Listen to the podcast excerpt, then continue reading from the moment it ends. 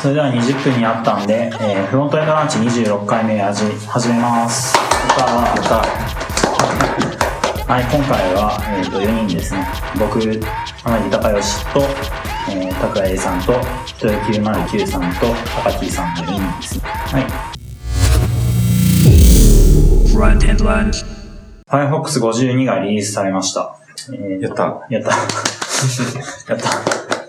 えー、これ JSI 法から取ってきたんだけど、まあ、簡単に見ると、WebAssembly のデフォルト有効か、CSS Grid や、えー、 rel noopener、お async、await、えー、などなど、CSS Grid、まあ、いろいろあって、えー、あ、これ、なんでこんなにたくさんリンクあるのって思ったんですけど、普通のリリースノートには、その、CSS とかの情報載ってなくて、あその、なんだろうな、Firefox シンクを使ってタブをひら送って開けるようにしましたとか、あ。うんうん。便利みたいな話とか、その、Google ハンガーウトは一時的に動作しなくなっていますとか、悲しい話とか、そんなって感じです。あ、でも CSS グリッドレイアウト書いてあるか。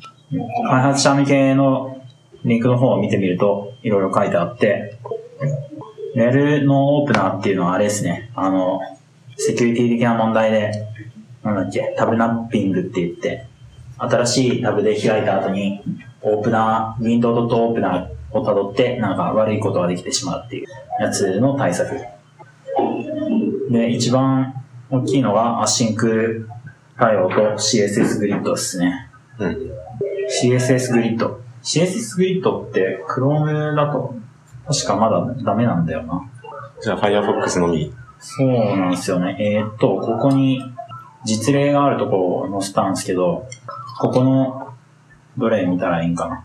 これとか、View Example って言って、本当はこうやってテーブルが表示されるなんだけど、たはずなんだけど、うん。クリ Chrome だとこうなってしまって、まあ実装されてなくて、うんうん。で、こっちの方で見ると、Firefox これ52なんですけど、見るとちゃんとグリッドで表示されるっていう。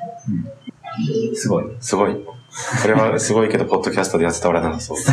伝わらないけど、まあテーブル、これ今見てるのは Grid by Example ってページですね。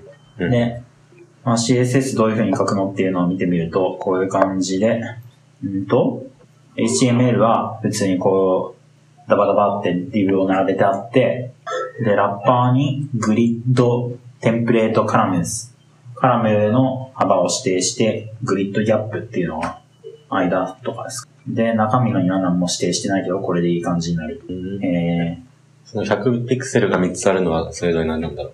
そう、これ、あれ？えーっと、この3列で表示するってことですよね、多分。ああ、なるほど。じゃあ、100、200、100とかにすると、真ん中だけ伸びるはず。確かに。これ、ここじゃ編集できないから、エディットオンコードはいペンして。して、見てみると、よおうへえ、面白面白い。わーい。い。面白い。わーい。いいですね。これは助かる。助かる。あ、そうなんだ。なんか、前に、どっかの、どっかのサイトでグリッドの初めて見たとき、えこんな複雑なの人間には書けないでしょって思ったけど、こんだけだったらなんかすごい、すごいシンプルですね。うん。UI パターンと、はい。57から対応。57から対応。じゃあ、かなりだといけるのかなもしかして。あれ？マジか。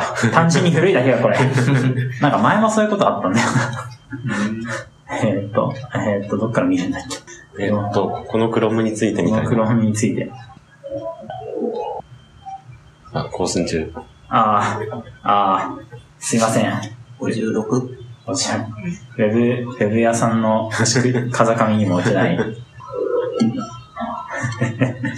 なんか式次第の最初にブラウザアップデートしましょうっていうのが。サファリとかがまだなんですよね、アンドロイドとか。はあはあ。うんうん。これ、Can I use とかで見たらいいんかな？あ、そうですね。ああ、そうですね。うん。うん。CSS グリッドは、あの、まあ、デザインで基本的にグリッドを引いて、まあ、レイアウトするんですけど、はいまあ、その考え方をもとに、まあ、レイアウトができるうん。という、まあ、結構いいんじゃないかな。そうですね。まあ、なんだったかな。前に、これマジかって最初思ったのが、なんか、その、ホーリーグレールレイアウトみたいな、するときに、その、すごい、CSS のプロパティが文字列で3行になってるみたいな、そういう時があって、なんか、それを見たときに、そんなって思ったんですけど、あー再起動したら、ハングアウトが落ちたんで、また後で。なるほど。あれ、確か position sticky とかも Chrome57 とかですよね。56か。6か。で、Firefox は 51? かな？えー、まあいろいろ、よく、よく書くやつが書きやすくなっているっていうことで。便利ですね。エンジニアにお願いして、そこ、この、ここの位置に来たら止めてください。あの、クラス止めてください。はいはい。なんか、頑張って、昔書かれた頑張ってやってるやつを全部 sticky に置き換えたいみたいな感じですね。なんか IE と、はいあれがまだなんですよね。サファリ？エッジ。あ、エッジ。そっか。うん。で、あと、グリッドは、なんか、めちゃくちゃ丁寧な解説。これ、どこだったかな？シャープデザインだかに高木さんが前貼ってたやつあ、が、ははい、めちゃくちゃ丁寧で。異常に長い。グリッド関連のプロパティが1,2,3,4,5,6,7,8個あって、って感じだけど、まあ無理なことしなかったらいけるのかな。まあ、こんくらいだったら書けそう。うん。うんうん。うーん。うん。これ普通にみんな需要ある情報だから、誰か翻訳してって感じです。これ使ってしまうと対応してないブラウザで結構めちゃめちゃになったりとか。確かにどうやってフォールバックしたらいいんかな。うん。的な、確かに CSS グリッド、ポリフィール。あ、あるわ。あった。えー、ワーキングインプリメンテーション。これは何から対応してるんだろう？えーっと、2014? マジか。2 years ago とかだけど大丈夫か？マジか。え最新の仕様に載ってんのかな。あ、でもグリッドバイエグザンプルから持ってきましたって書いてあるー、から。ええー、そんな昔からやってんだ、これ。うーん。対応ブラウザ書いてないのは厳しいですね。ー、うん。バイナリー、バイナリー？うんなんか難しい。はい。えっと、CSS グリッド以外には、まちまちま変更されていて、うんまあ、CSS もいろいろあるよと。 clip-path で SVG で画像とかクリッピングできるようになる。JS の方がどうだろう。JS は async function がまあそうで、べき乗演算子が使える。やった。かわいい。Ruby にあるやつね。あれですよ。ねまあ、分割代入とかそういう話。うん Typed Array、コンストラクターで、 iterable を受け入れ、ああ、えー、はいはい。などなど。うんそんな感じですかね。ポリマー 2.0RC が出た。ポリマーっていうのは、えっ、と、カスタムエレメントとか定義する、うんなんていうんですかね、フレームワークです。ポリマー、話題が出るたんびに、社内で誰も使ってないよねって話してるんだけど。なんか2.0があって、で、さっきこのページ見たら、なんだっけな、ポリマーイニットで作るんだとか言ったから、ポリマー CLI をさっきインストールしてみて、ちょっと実際にやってみようかな。おポリマーイニットすると、ポリマーのロゴ出るのいいっすよ。えーっと、4つテンプレートが出てきて、エレメント、アプリケーション、ショップ、ショップ。ショップ、スターターキット。えー、スターターキット。そこそうやって選べるんだ。うん。で、バウアーインストールしろって出てくる。バウアーか。マジか。マジか。バウアー、あったっけ？あ、バウアー入ってない。最高。じゃあ、じゃあまた今度。えー、 nanto_vi さんの記事が Developer Blog、Hatena Developer Blog に上がってましたね。薄いフレームワーク志向の Web クライアントサイドプログラミング。これ2月、あれ ?1 月にあった京都 JS で発表してもらったやつなんですけど、うちの会社で、えーやってる、えーなんだ、フレームワークとか、既存のフレームワークとか使わないで、えーアプリケーションを作るためのアーキテクチャってやつ。タイプスクリプトで実現する MVP アーキテクチャパターンっていう記事もあったんですけど、その続きみたいな感じで、MVP パターンでやってるよっていう話。2年分の。そうですね。なんか、おもし面白かったっていうか印象に残った話としては、この記事に載ってたかな。あ、そうそう。その、シングルトンだけじゃしんどくなってきたんで、マルチトンパターンっていうのを使い始めたよっていうので、マルチトンって何やって思ったら、まあ、こういうあハッシュに突っ込んでてみたいな話ですね。モデルの同一インスタンスを参照する。なるほど。モデルをなんか辞書に突っ込んでおいてみたいな。まあ、あとは、実際に、なんだろう、いいねできるユーザーっていう実例を元に書いているよっていう。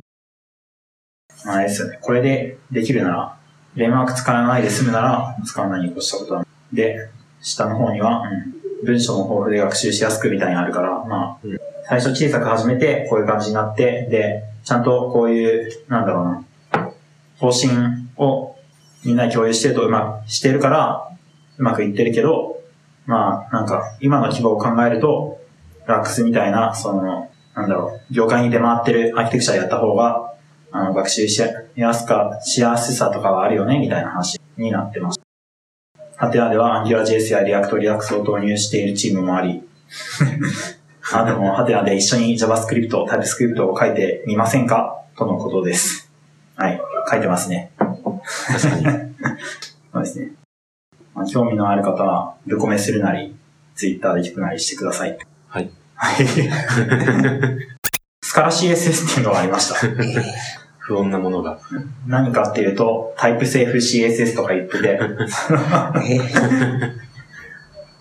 なんだろう、SAS とかみたいなオルト CSS ですね。うん。ドキュメンテーションを見ると、スカラで書いたスタイルが CSS に変換されるってやつで、これ面白い。えー、えー、えだからちゃんとそのアアンドドットホバーとかできて、これなんか見たことあるみたいな感じで。ー、おいおいおい。えマジかよ。で、ループも簡単に書けるよみたいな。ー、確かに。いや、えいやーって感じなんだけど。 dot render するといいちゃんとその、ベンダープロプレフィックスとかも勝手につけてくれて、うーん、助かる。ー、いやいやいや。プロダクションでは、あの、ミーファイしてくれるよみたいな。えー、助かるね。助かりますね。タイプと CSS バリューズっていうのがあって、狂ってるな。あまりにもかっこよくて、めちゃくちゃ使いたい。デザイナーの人もスカラを学ぶ時代。勘弁してほしいけど、0%とか書いてないから 0.%% とか書いてあって、あー、なるほど。うん。なんか、カッコ足りなくておかしいとかいうよりは、コンパイルできる方が、そうですね。うん。なんか、わかるんだけど。うん。その、これで、その、間違った値入れて、その RGB の中に、うんあの、300とか入れて怒られる、怒られて、その、で、じ実際に画面で見ておかしいぞって言って、直していって試行錯誤する時間の方が、そのコンパイル待ってる時間より短いんじゃないかって思っていて、うん。その RGB っていうものが型になってて、って感じです多ね。分そういうことです。300以上入れると、コンパイルが怒ってくる。うん、良い。で、なんか、もっとすごいのは、スカー JS リアクトっていうやつと連携して動くことができ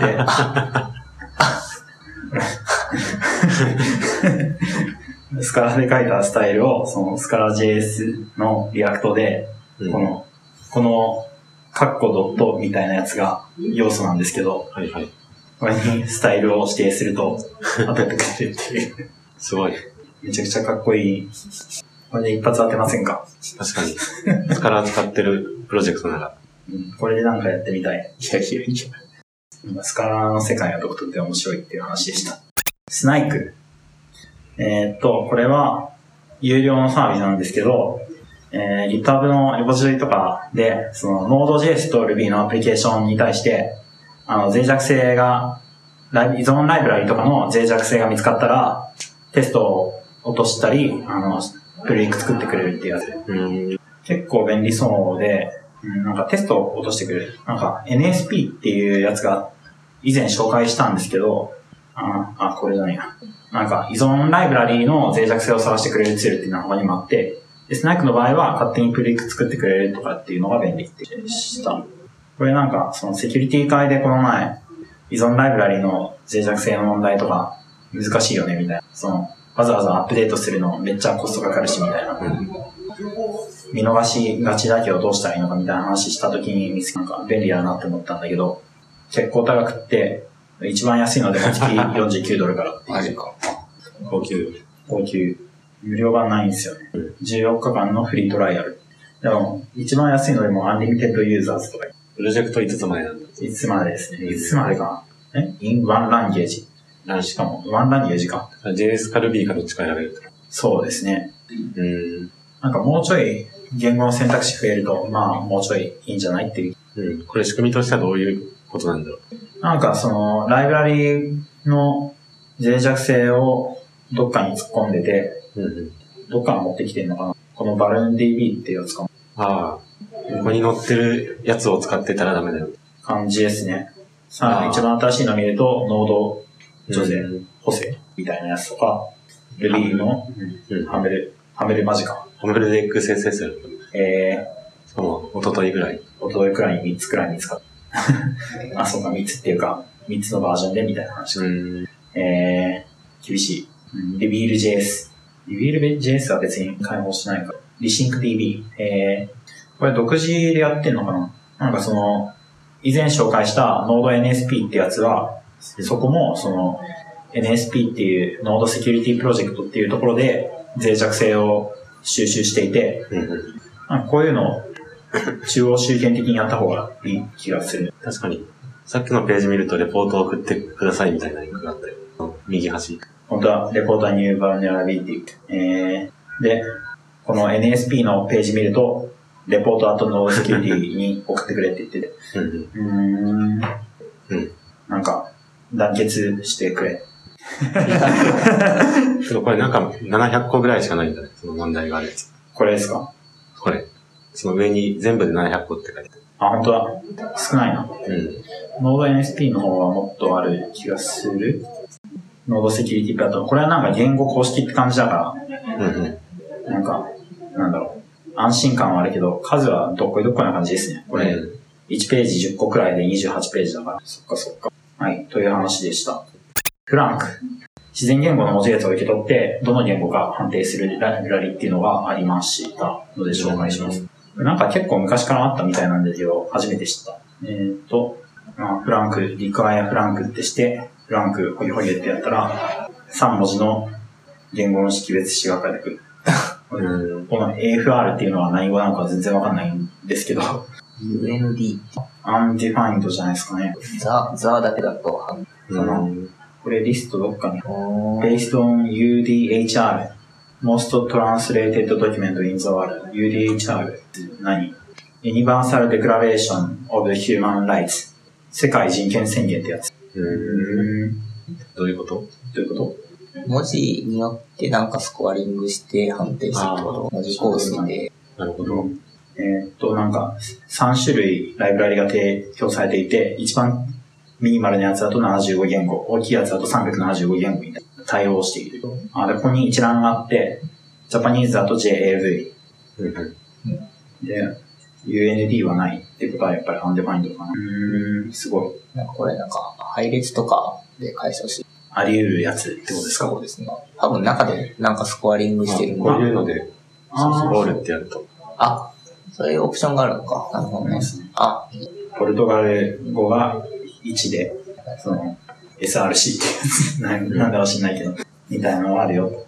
うん。スコアが結構、で、Python のゲスランゲージ、C のゲスランゲージとかを参考にして使われている。あ、ランゲージゲスは、ある、あの、ブログでも使ってる。あ、そうなんですね。うんえーえこのロゴどっかで見たことあるなと思ったら、前回紹介したは、あの、マークダウン処理フレームワークのremark と同じ作者で、ー、えあの、同じ仕組みを使って作られているみたいなんですよ。仕組み。仕組みっていうか、その、この人はうん、こういう言語処理をよくやるから、うん自分に、なんだっけな、 unify っていうパッケージを作って、任意の文字列を処理するフレームワークみたいなのを作ったんですよ。うん。 unify じゃないか。なんか、ユニなんとかっていうの。 unified か。で、なんか、その文字列を受け取って、パースする君と、処理する君と、アウトプットする君を突っ込んだらなんかできるみたいなうん。感じになっていて、非常に、非常に力が入って、そのついでに言語判定もできるよみたいな。ついでにやっちゃう。えー ESLint プラグインコンパットっていうのがあって、ESLint 皆さん使ってると思うんですけど、その、設定にサポートしたいブラウザーを書いてあげると、えっ、と、ブラウザで使えない機能を使うと、リリースリントで起こってくれるってすごい。ありました。すごすぎる。えー、すげえ。すげえ。JS だけ？JS だけじゃないですかね。ですよね。ペイメントリクエストとかでしか使えないみたいな。えー、最高じゃん。最高の。えー、良さそう。これは古いやいいじゃん、僕、僕、よくない。みたいなよくやってるから、はい。あると助かりそう。どうやってやるで Can I use とかのデータ使ってるみたいですね。そうなんだ。ああ、なるほどね。サービスワーカーも怒ってくれる。怒ってくれるし、なんか可愛い顔文字も出してくれる。かわいい。かわいい。えー、えー、これ良さそうですね。良さそうですね。早速導入したい。早速導入しよう。じゃあそれで。それで。ラストワンバージョン。not i、えー、i8 以下じゃない。そんな書き方できるんですね。これなんかブラウザーゼリストっていうライブラリがあって、他にもいろんな、なんだっけ、オートプレフィクサーとかで使われてるやつだったかな。うん。じゃあそれ。これ使うとなんか、えっていう感じでした。はい。はい本日のドントエンドランチのニュースは以上です。じゃあ、ポリマンを眺めながら終了しますか。ー、やった。はい。では、皆さんありがとうございました。お疲れ様でした。なんだっけ？インストール。エディターではもう開いてあるからコードは読めるんだよ。マイアップっていうのがあって、うんいきなり、あれですね、ルートからドメモジュールとか言ってて、うん。HTML ファイルしかソースにはないけど、あ、ここにスクリプト書いてあるのか。うん。is my app, properties, observer. なんかあれですね、普通にフレームワークです。うん。でこれで、ポリマン HTML を読んだり、シェアードスタイルズ HTML を読み込んだりできる全部 HTML に書くって感じ。ですね。icons.html に SVG がってやったのかもしれ 3G も書けるぞ。ない。うん。こうやって書きたいかな。わからないです。それなんか手元のファイルで SVG みたいにできないってことですよね。HTML になってると。うん、そうですよね。うん。普通に、うん、リカヤとかしてやりたい。リカヤっていうか、普通にイメージを見たらええやんって感じです。次の画像ファイルで。で、ルートページチェンジドがオブザーバーズって、これの値をオブザーブして何かやるってことかな。あ、Git じゃない。